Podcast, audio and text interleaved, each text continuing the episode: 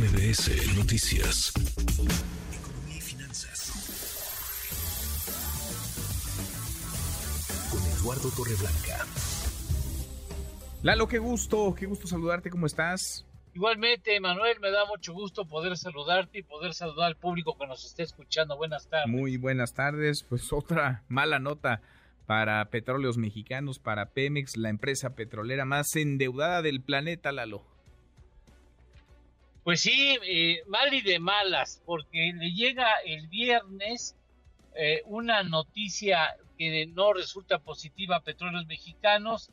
Resulta que Moody's, una de las tres grandes empresas de calificación crediticia, le ha, ha procedido a reducirle más aún la calificación crediticia a esta empresa productiva del Estado y la deja seis escalones por debajo del grado de inversión.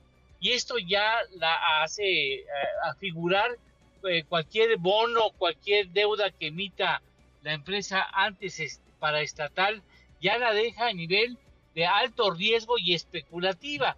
Y es que, pues lamentablemente, y a pesar de que ha tenido una gran cantidad de apoyos de parte del gobierno federal, pues no ha habido la oportunidad de que levante la cabeza y pueda ofrecer buenas, buenos datos lo suficientes como para permitir pensar en que ya va en camino de recuperación esta empresa petrolera. Se trata de la empresa con mayor deuda a nivel mundial.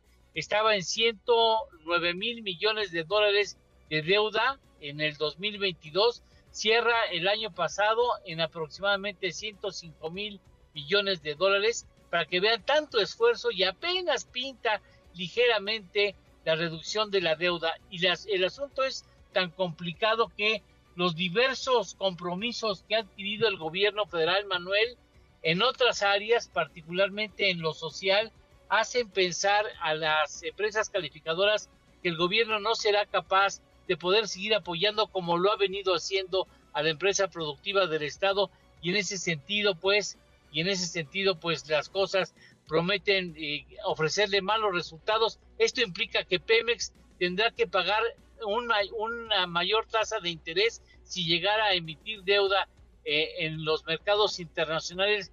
Le va a costar más caro porque así están considerando poco probable que pague la empresa petrolera, como debe también incluso a sus proveedores, a quienes debe aproximadamente 17 mil millones de dólares y algunos de ellos ya lo dieron por perdido y otras más están a punto de quebrar porque pues imagínate si invirtieron mucho en Pemex y Pemex no les paga ese asunto pues evidentemente les va a costar mucho. Qué cosa, una una más, qué complicado, qué complicado es para el país seguir cargando a petróleos eh, mexicanos. Lalo, tenemos tenemos postre.